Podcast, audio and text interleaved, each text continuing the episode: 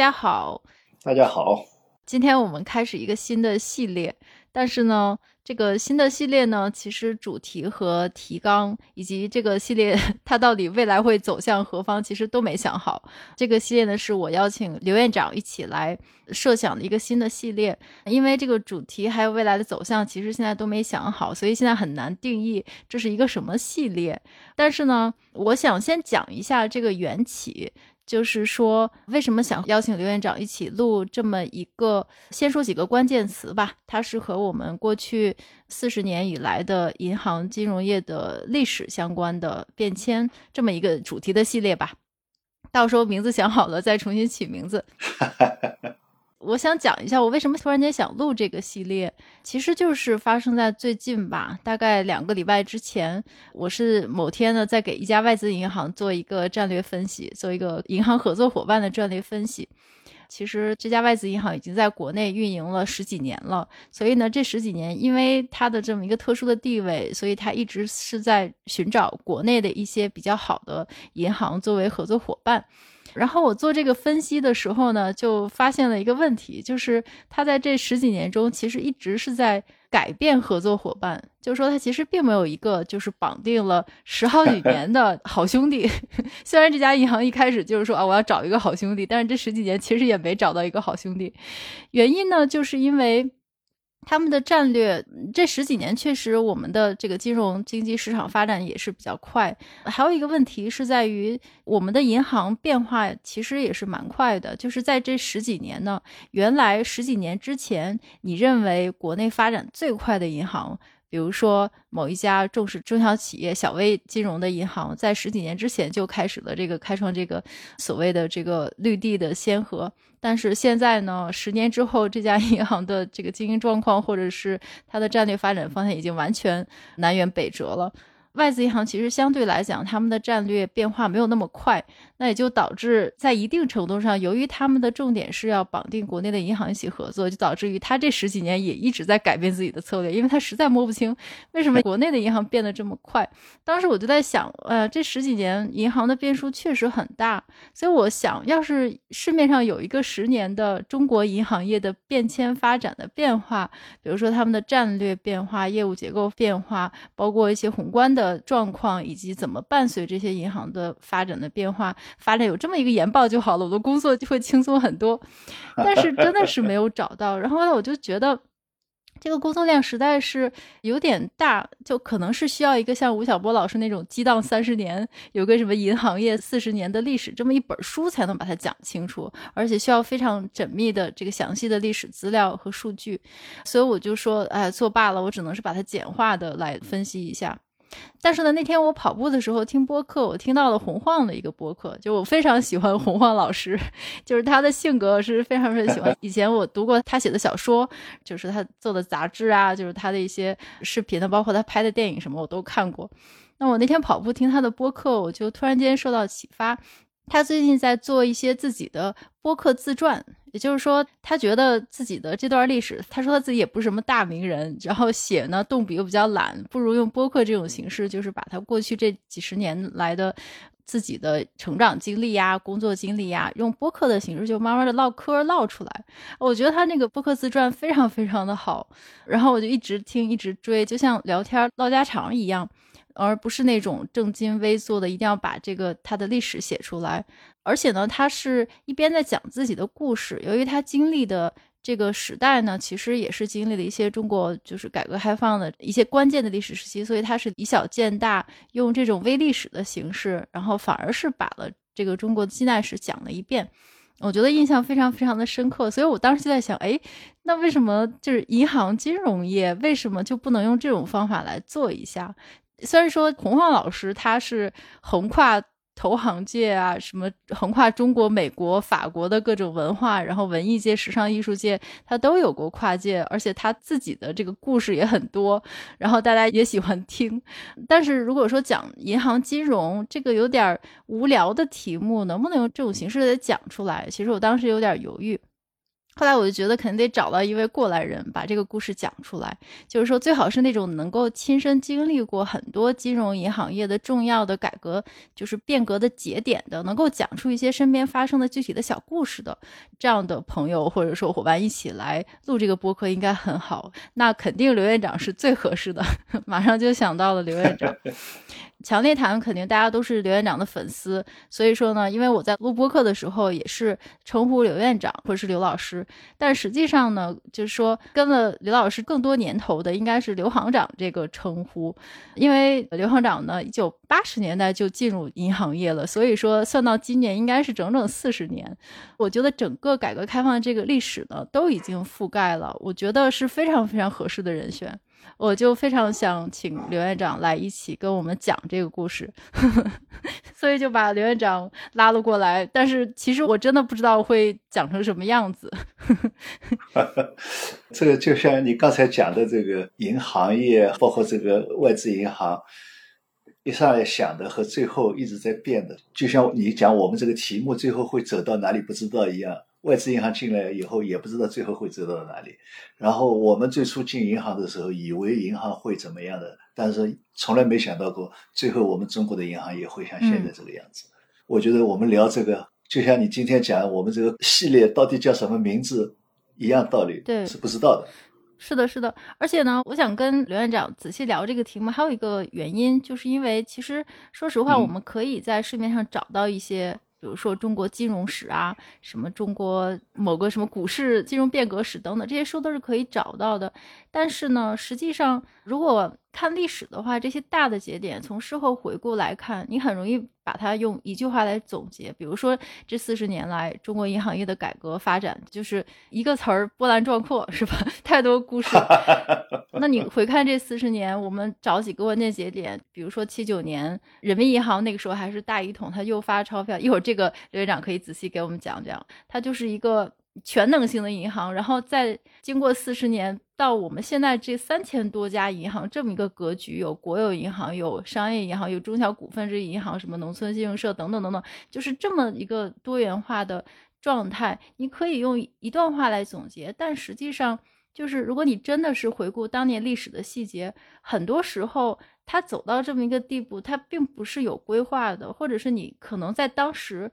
你觉得事情可能是往相反的方向发展，但是就是有一些细节，有可能是一些很小的细节，一些很小的故事，它反而是把这个方向扭转了。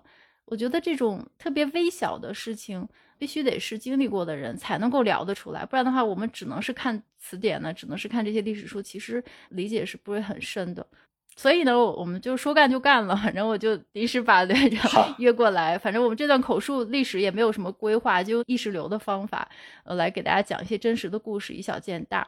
但同时呢，其实因为我虽然经历历史的年份，就是我吃过的饭绝对没有刘院长吃过的盐多，但是呢，由于我特殊的工作经历，我可能更加熟悉一些亚洲的银行的历史，所以呢，我们可以在一些时间节点上做一个对比。可能更有意思，对，大家更好玩，因为你纯粹讲一些故事，可能也太琐碎，而且跟红黄不一样。他因为他的出身背景，哪怕他听到的一些东西都是大家喜欢的瓜，那我们是作为一个平民百姓，就是日常生活，所以可能会比较淡。但是我觉得，就像小宝刚才说的，实际上好多改革的，一方面我们可以看到，比如说七八年开十一届三中全会啊，那确实是一个。伟大的历史转折点，人民银行文革以后从财政里面又分出来啊。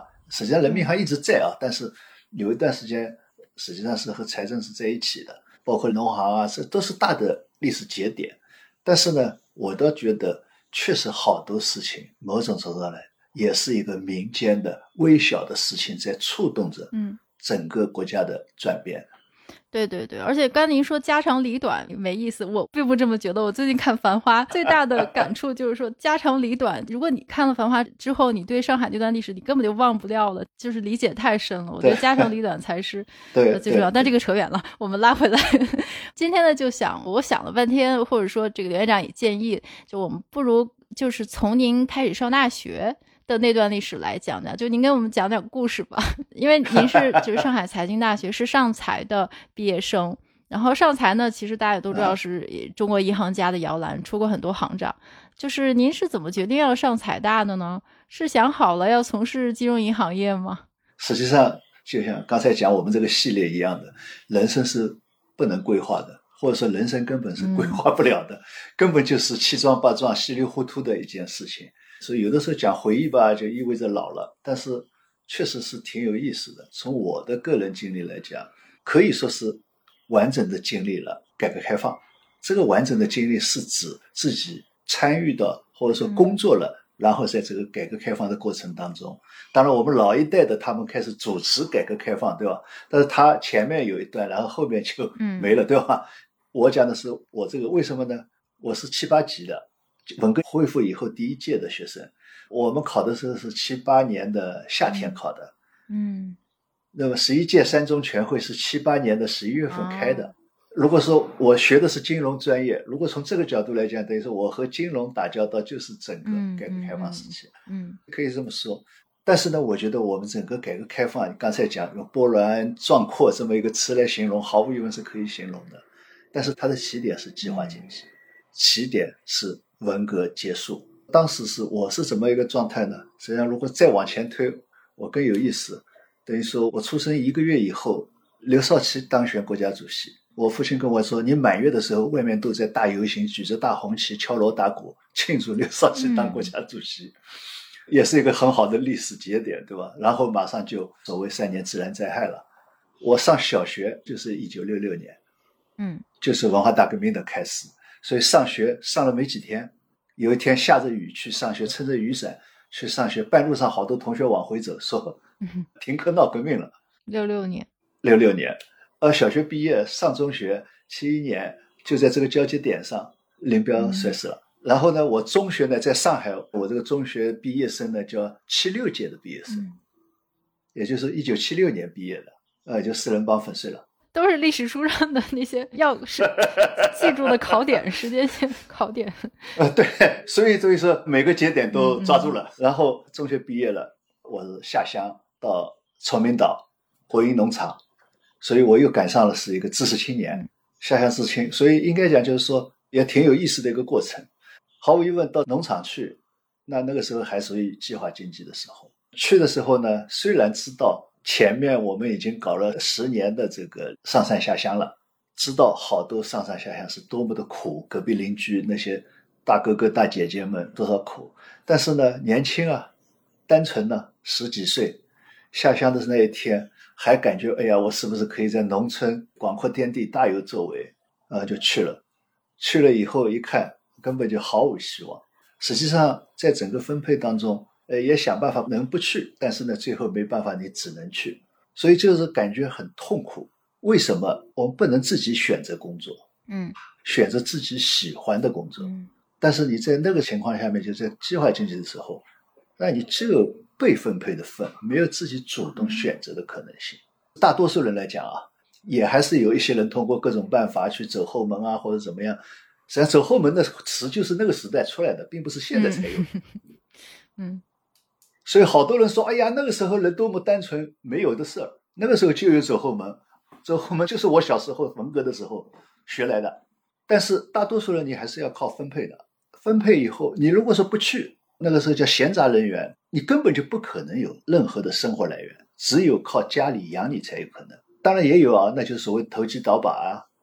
那被抓住，那你就是犯罪啊，只能去到农村去了，到农场里面。那农场里面也是挺有意思的。先是种地，我时间不是很长，很快就恢复高考了，然后就看到了希望了。但是我就讲，我们这个到了农场以后，你怎么想今后自己的努力，你都会发现你很难找到。你希望的方向，因为都给你规定死了。比如说，我们对食堂的饭菜很有意见，我就在想，这个食堂这么简单，如果说我来弄的话嘛，可以怎么样怎么样怎么样怎么样。但后来呢，我跟食堂的人关系也挺好，就了解到，实际上你并不是你想象的那么简单。你想要把菜搞得丰富，没有买肉，你必须是到厂部去买，没有另外地方去可以买的，而且只能买这么一点。价格也只能是这个价格，你也不能动的，所以你不可能去做这些事情。所以这个是当时来讲就比较痛苦的。第二个就是说，毫无疑问，我们这个干农活很累嘛，就在想，哎，不是一直要讲农业机械化吗？为什么不能搞机械化呢？然后就是不能机械化。后来他们也有说，为为什么不能机械化？就那么多机械化了，你们这些人干嘛去？你这些人就没地方去了。就是给你们找事儿干的，就要找事儿干的。所以你那么多知识青年，如果说都机械化了，你这些知识青年干嘛去？这也是一个很有意思的问题。就是说，我们很希望，哎呀，能够机械化，但是实际上它就是不能机械化。某种上来看，那个时候那个社会，我们讲四十年来，我们这个变化很快很快。刚才小宝也在讲，银行变化很快很快。但是回头想想，我们这个前面四十年前面的四十年，甚至于五十年、一百年。中国的变化也是很快的，但是它只是政治动乱，嗯，政治运动，它这个变化很快。但是从经济生活层面角度来讲，很多地方基本上还是前现代社会，嗯，而且几乎是没有什么变化的。比如说，我回到我的祖籍江苏老家去，看看和解放前的一些电影啊、小说啊，甚至于你再看古代小说。好多东西都是差不多的，嗯，那么也就是说，在中国当时情况下，只有这些城里面，尤其是大城市里面，还能够看到一些所谓现代的东西。对，您的意思是说，当时的所谓的就是主要的金融形态，或者说金融服务的类别，就还是跟民国时代差不多吗？当铺，什么找换店？呃，可能还没那么好，找换店也没有，当铺也没有，解放后都没了。银行从我老百姓的角度来讲，它只是储蓄的地方。老百姓那个时候汇款只是到邮局去汇的，也不在银行汇的。银行对老百姓来讲就是一个储蓄的地方，呃，没有其他什么作用。票号跟票号都不一样嘛，票号它还有个融通资金的功能，它就是一个储蓄的地方，有那么一点钱，几块钱去储蓄，起点是一块钱嘛。所以当时到农场以后，觉得哎呀，这以后怎么办呢？这是七几年对吧？七七年，哎呀，这以后这一辈子难道就这样了吗？所以有一次。晚上吃了晚饭以后，想了，实在是想的难过，一个人自己跑到大田里面大哭了一场，觉得以后再也没希望，这辈子再也没希望。有以前读书的时候怀着很多美好希望，就觉得没有希望了。我觉得就是说，也感受到就是说，在那样一种机制下面，你没有办法动，你根本就不可能有自我的选择，在工作上、学习上，你只是一个被动的棋子。所以有的时候很有意思，我们在农场的人呢。觉得自己就永远这样在农场了，就觉得很羡慕在城里面的。所以，哎呀，哪怕我在城里面掏粪、扫马路都好的。但是呢，另外一些同学留在城里面的，最好的工作当然是做工人，对吧？尤其是国营工厂的工人，那是最好的。以前那个时候在商店里面做营业员是属于低人一等的。嗯。那么也有一些，就刚才我讲的，比如扫地的、啊掏大粪的这些工种也很多，对吧？集体的。他们也觉得很冤，一天到晚干着这些活，说还不如去上山下乡呢。所以都是大家互相看着那边好，但是呢都很无奈，你没办法改变自己。像我们是在农场，还有在插队到农村去的，就是真正是到人民公社去的。那他那个比我们就更苦，因为我们是有工资的，我们叫农业工人，他们纯粹就是农民了，那就完全要靠自己挣工分。有挣多少工分，你才会有多少收入，那确实是更苦，而且更边缘。而我是最后一批知青了，那就在上海的郊区，所以是到了崇明岛。所以我是在这么一个情况下面，然后七七年年底开始恢复高考的，然后我们赶快考试去。第一年呢，我实际上我自己是喜欢文科的，但是呢，因为经历过文革，经历过政治运动，所以家里面父母亲也说：“哎呀。”还是数理化好。那个时候一句口号叫“学会数理化，走遍天下都不怕”。认为搞文的呢，万一讲错一句话呀，写错一句话呀，那可能就大祸临头了，一辈子抬不起头来。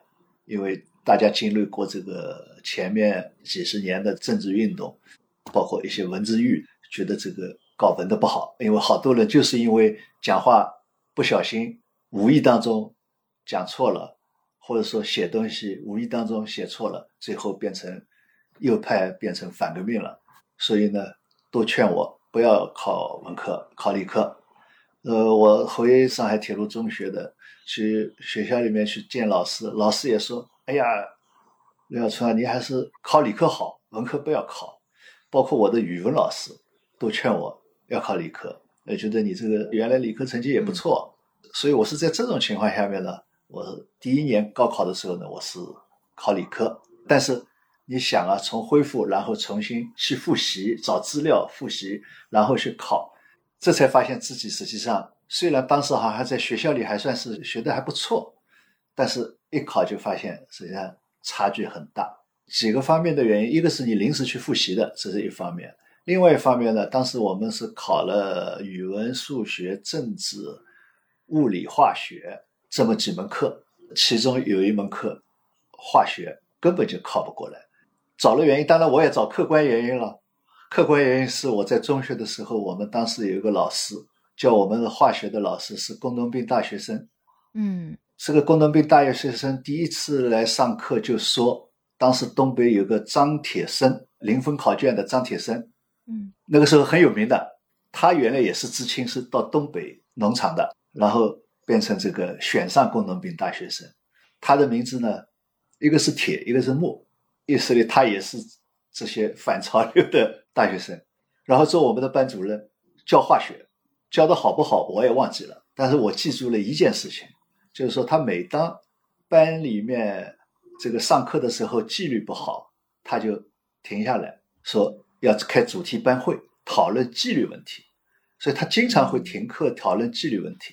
有一个学期呢，教的化学课我深深的记得，课本只教了二十四页，一个学期，页数您都记得，我就记深深的记得这件事情，所以我把我。化学考不好的原因就归结到这个老师身上了。嗯，这老师根本没教什么？天天在讲纪律。你想嘛，一个学期讲了二十四页，水平好不好还不去管他，对吧？而且说句实话，实际上我们这个班呢，我觉得我在中学，包括我们大学的班，在学校里也是非常活跃的班。我们的班呢是比较活跃，但是。当时我们好的老师来上课，无论是数学还是语文，那些老教师来上课，我们实际上是很安静的。但是恰恰是这些不怎么样的老师，所以呢，下面声音就多了，讲话的就多了，然后他就很不服气，要开组织班会讨论纪律。反正不管怎么说吧，我把这个罪过就怪在这个老师身上了，文革当中的 这种老师，工农兵大学生身上了。所以呢，我这个第一年的。七七级我就没考上，都怪化学老师。然后第二年呢，在农场里面继续复习，但是呢，自己还是有个心结，觉得自己还是喜欢嗯文科。那么七八年的劳动节的时候呢，回上海休息，见了一个朋友，是喜欢一起写字的，年纪比我大好多，他老三届的，他已经考上复旦了，后来还是这个复旦的这个挺好的一个老师。那天到他家里去。他就讲，他你既然喜欢文科，就考文科嘛。然后那天晚上我就听了他这句话以后，我回家以后就跟我父亲说，我还是转文科吧。那我父亲感觉到也很无奈，那没办法，那就转文科呗。但是不管怎么说呢，分数线是上去了。我的第一志愿我也忘记了，应该是复旦的中文系，还是什么，反正肯定不是财大的这个什么金融专业。那一年大概是。后面可以补填志愿的还是怎么样？说根据这个分数线呢，就填这个第二、第三志愿的时候呢，其中就填了一个。我父亲跟我建议说，填了一个这个新的，刚刚恢复，说这个学校是刚刚恢复的上海财经学院。我实际上根本就闹不明白什么财经了、金融了。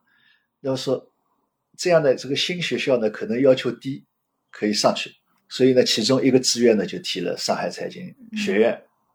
金融专业实际上根本就不懂，就填了就，然后照样回农场干活等通知，就这样被录取了，懵懵懂懂的就成了一个金融专业人士了，所以我是这么一个过程。好，那也就是说，您是在完全没有任何规划的情况下，也就是第二次复读，然后就稀里糊涂的就上了财大，当时也不叫上财，也叫上财，对。我觉得减少了好多精神内耗。嗯，年轻人其实，在无论什么时代都是很痛苦的，没有选择的时候痛苦，选择太多也会痛苦，反正都是精神内耗。对，您继续。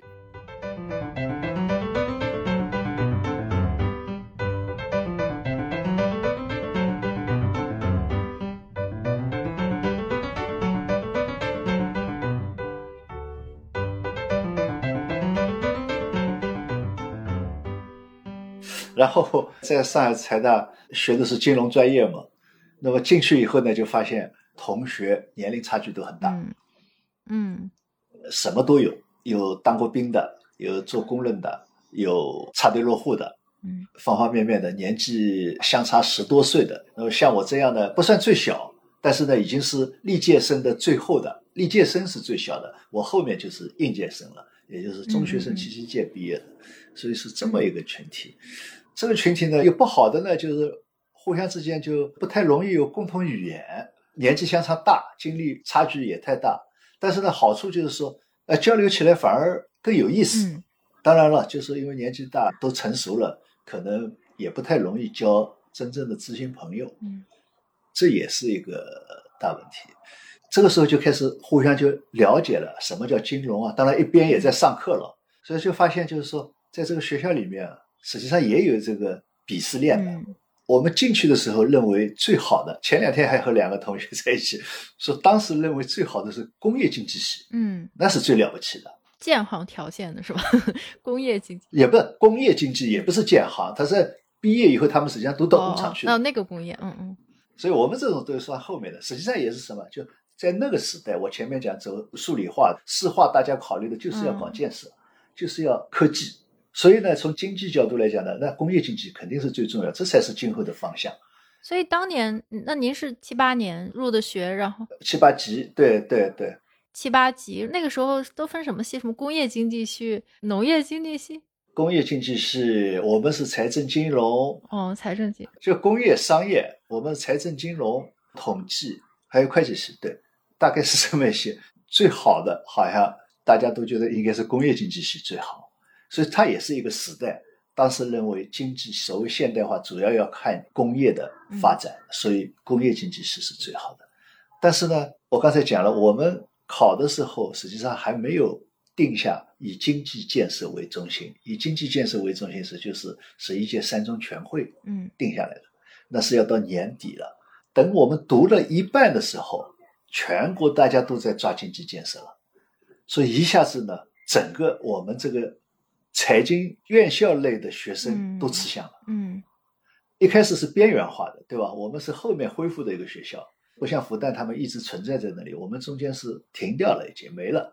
那么是重新成立的，那么成立的也是临时凑起来的班子，所以老师啊什么实际上也不能说很差，但反正就是临时凑来的人，有些都是从什么财会岗位上凑来教会计的。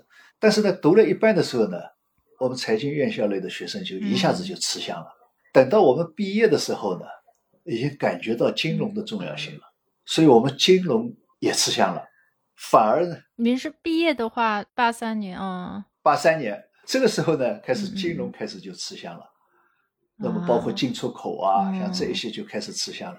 反而呢，工业经济系呢就至少没有像原来那么、那么那个了。特别是等到后来分配工作，他们分配工作基本上到工厂去为多的嘛。但你想工厂要想再出来就不容易了。我们毕业还是分配。嗯我是这样，就是读了，读了以后，在这个当中慢慢慢慢开始了解什么是经济，什么是金融，金融是怎么回事。我觉得您考上财大的这段故事其实也挺有意思的。就虽然您是在讲您怎么考上财大的，但是后面那一段其实挺有意思，就是在读书读到一半儿的时候，大二大三的时候，突然间觉得就是自己金融经济这个专业突然间开始吃香，然后我就觉得这个其实是可以和中国的银行金融业的这段历史是联系起来的。对啊，就是七八年的时候，那个时候人民银行，我没记错的话，这个我记错，你可以纠正一下。就人民银行七八年从财政部独立出来，对吧？所以那个时候它既是央行，也是商业银行，反正就是我们现在的所有的银行能想象的银行金融职能都是它承担的。我又发钞票，我又是储蓄机构，大家往我这儿存钱，大家的钱呐、企业的储蓄啊，都是要存到人民银行。所以说。七八年的时候，对吧？从财政部分离出来，所以说那个时候，如果您刚上，您也是大一、大二那个时候，读到大二、大三的时候，那七九年的时候，我觉得这个时候正好是四大行改革的开始，我们的功能中介还没有交，功能中介的那个改革，可能也就是从七九年那个时候开始。对，七九年是恢复嗯，农业银行，对对，因为中国银行这块牌子呢一直是在的，但有一段时间呢，实际上就和人民银行在一起。只是说对外的时候它叫中国银行，它是一个外贸银行，就外汇银行嘛，它只做那一块的。对对，所以七九年您大概就是大二大三的时候，四大行的改革就开始了。您还记得四大行改革是怎么改的吗？是工行先成立，农行先成立，还是什么顺序？对，您给我们回顾一下顺序。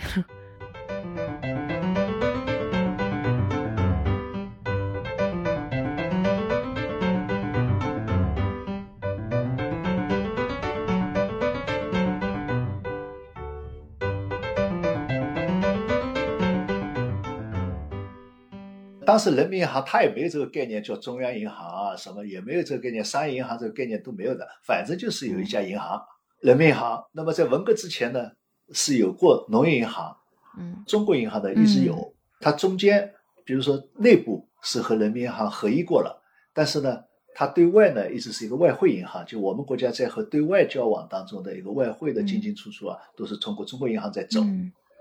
所以也可以说中国银行是在的。农银行呢，也是一会儿没了，一会儿有了，但是它的业务无非是并进来、分出去，并进来、分出去，也是在人民银行这个并进人行、分出人行。嗯，我们农行叫这个三起三落，有过这么一个过程，也是根据国家经济形势、政治形势的变化，它有个变化。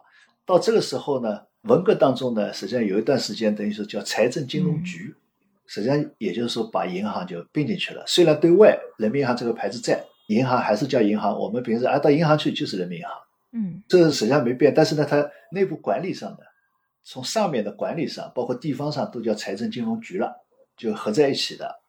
这是上面，但下面的农村信用社一直在，嗯，就是服务农村地区的一个集体所有制的金融机构，它一直在。到七九年的时候呢，等于说中国银行也独立出来了，农业银行呢又重新分出来了。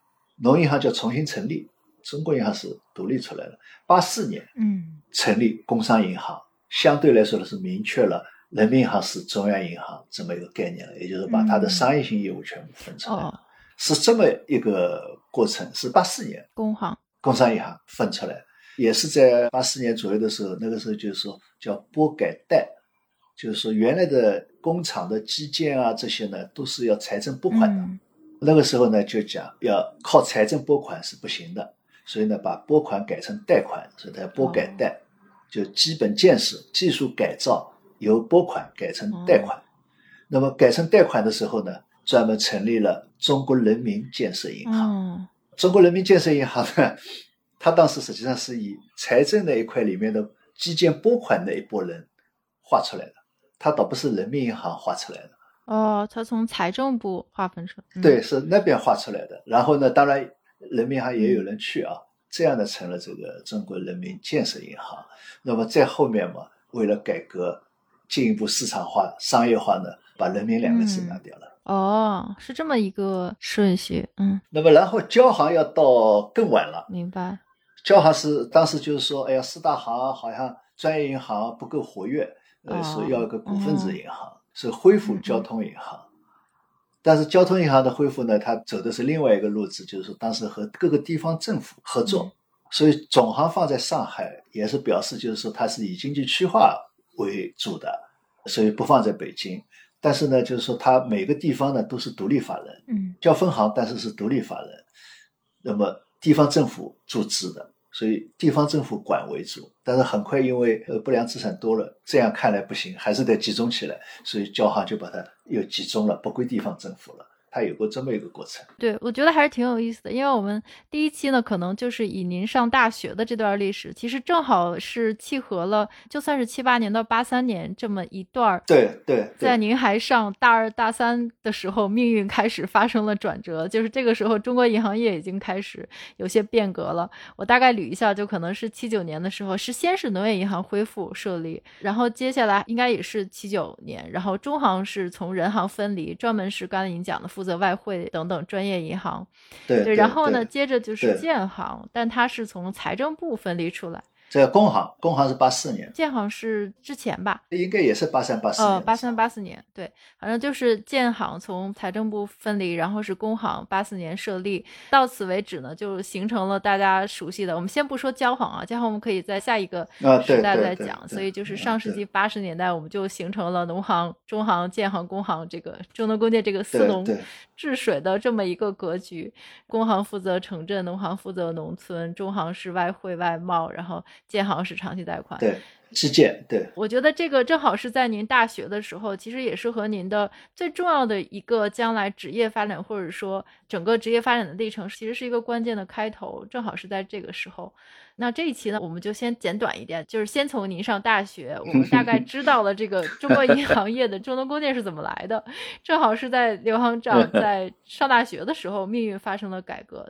那么下期呢，我就很想问问你，为什么到了农行？是你选的呢，还是分配到银行的？好好好，这也是和计划经济有关。对对。那么我们下一期再跟大家聊聊这一段历史，就是八三年之后的历史。好好，那谢谢大家。我们反正今天随嗯便聊了，先开个头，好，谢谢大家。下回再看我们能聊出点什么来，聊到哪儿算哪儿。嗯，好，好，那谢谢、谢谢院长，谢谢大家。嗯，谢谢小跑，谢谢大家。好，我们这个某某系列下次再见，好，赶紧想名字。好，拜拜。拜。